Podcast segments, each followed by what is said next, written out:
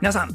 こんにちは。名越康文です。某プレゼンス名越康文のモヤモヤ解消アドバイスをお届けいたします。編集部の中道図の沙織です。このシリーズでは精神科医の名越康文さんをお迎えして読者からのお悩みにアドバイスをいただきます。名越さんどうぞよろしくお願いいたします、はい、ちょっとリズミカルに読みすぎましたかね。許してくださいいえいえ、はい、どうぞ。はい、えー、第4回目は23歳学生の方からのお悩みです、はい、えー、付き合って2年になる彼氏がいます、付き合いたての頃に言われた言葉がトラウマのようになってしまい今でも忘れることができません。あらま。ちょっとあの具体的には書いてないんですけれども書くのも嫌やねんな多分そうです怖いねんなねあの身体的な特徴のことを言われました、はい。というかことで括弧書きがされてます、うん。えー最近そういうことはないものの付き合いたての頃に裏切りと感じる行動も多く話し合いをして彼氏が反省をしている様子はありましたが今も私の中で100%彼を信頼するのが難しいです、うんえー今でもあの彼氏のことは好きだと思いますがそれも自信がなくなってきています。うん。このまま交際を続けたい気持ちと別れるべきなのかという気持ちの狭間にいます、うん。このもやっとした気持ちをすっきりさせられるようなアドバイスがあれば教えていただきたいですという。これちょっと厳しいアドバイスになるんやけどいいんかな？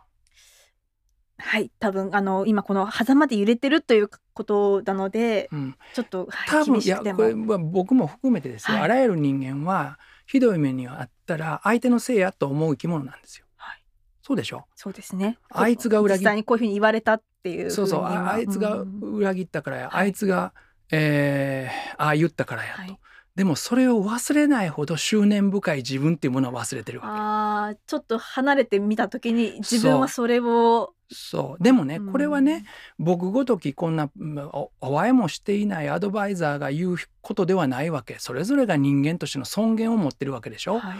その人がどれだけ執着心があったとしてもその人が心を開かないとはい。それを言うことはいけないことだし、うん。言うことでかえってもっと傷つけてしまうかもしれないから、はい。これ助言として難しいんですけど、うん。一般論としては、は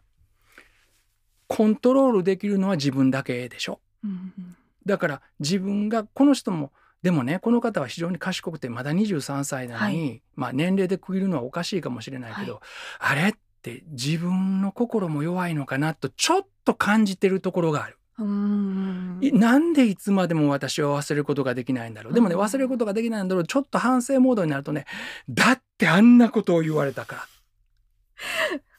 であんな人だから、はいでまだだ相手のせいにするとはいいうパターンになるわけ、うん。ところが相手のせいにしてて相手を憎んでると愛するパワー落ちるよね。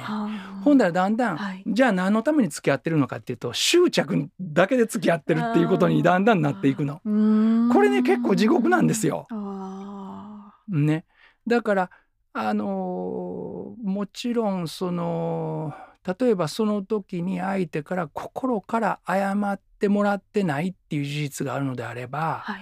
それいろんな考え方ありますけど僕はそれを謝ってもらうべきじゃないかなっていう感じはしますね。そしたらちゃんんと話してもちろんあれですよこういうこと言ってもいいんですよ。私は実はごめんなさい本当にちっちゃな心でいまだにそのことをこだわってて、あなたのことを本当に心から信じたいんだけど信じられきれない自分がいるのと。はいだから本当に、ま、私の心を救うと思ってもう一遍本当に謝ってほしいねんけど、そんなことって頼めるって言ってもいいじゃないですか。そこまでへりくだる必要ないっていう人はそれでいいんですよ。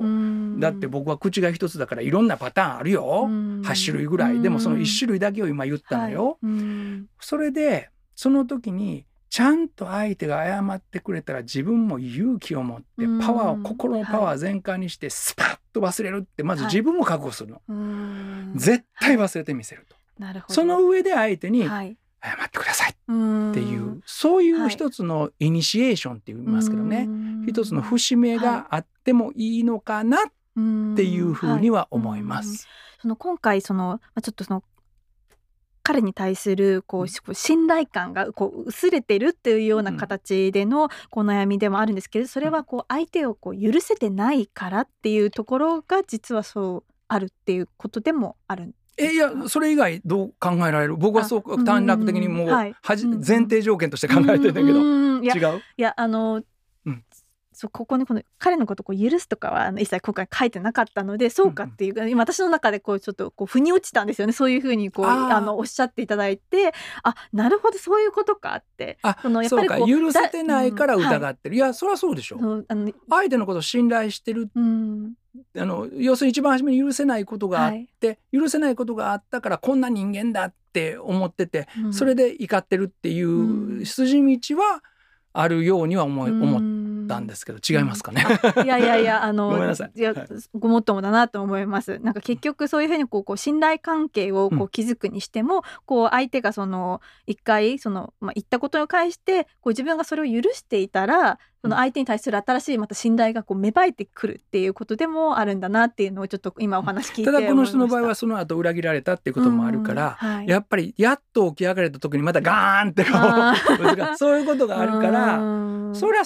なかなかね思いがすっきりしないっていうのはあるでしょうねと、まあ、客観的に思うんだけども一方ではやっぱりその状況としてその許せるわけがないっていう状況があったと思うんですけど、でもそれでもなおかつ理屈で言うと許せていない自分がいるっていうことですよね。信頼できない前に許せていない自分がいる。許せているもう許せてるんだけど信頼できないっていうんだったら、うん、もしかしたらもう冷めてるのかもしれませんけどそんな段階にはこの文章だけからは見れなかったの。わかるでしょ、うん、はいわかります。全然許せてるけど、うん、あのもう信頼はできませんっていう関係性ってありあり得るじゃないですか、まあ確かにそうですね。もうなんかそこ、ね、そうなるともう他人になってるわけですよね、そこまではまだ行き着いてないとっていう。そうそう、はい、まあそれでも友情とかそんなん残ってるっていうのパターンもあると思いますよ。例えば同性同士でもね、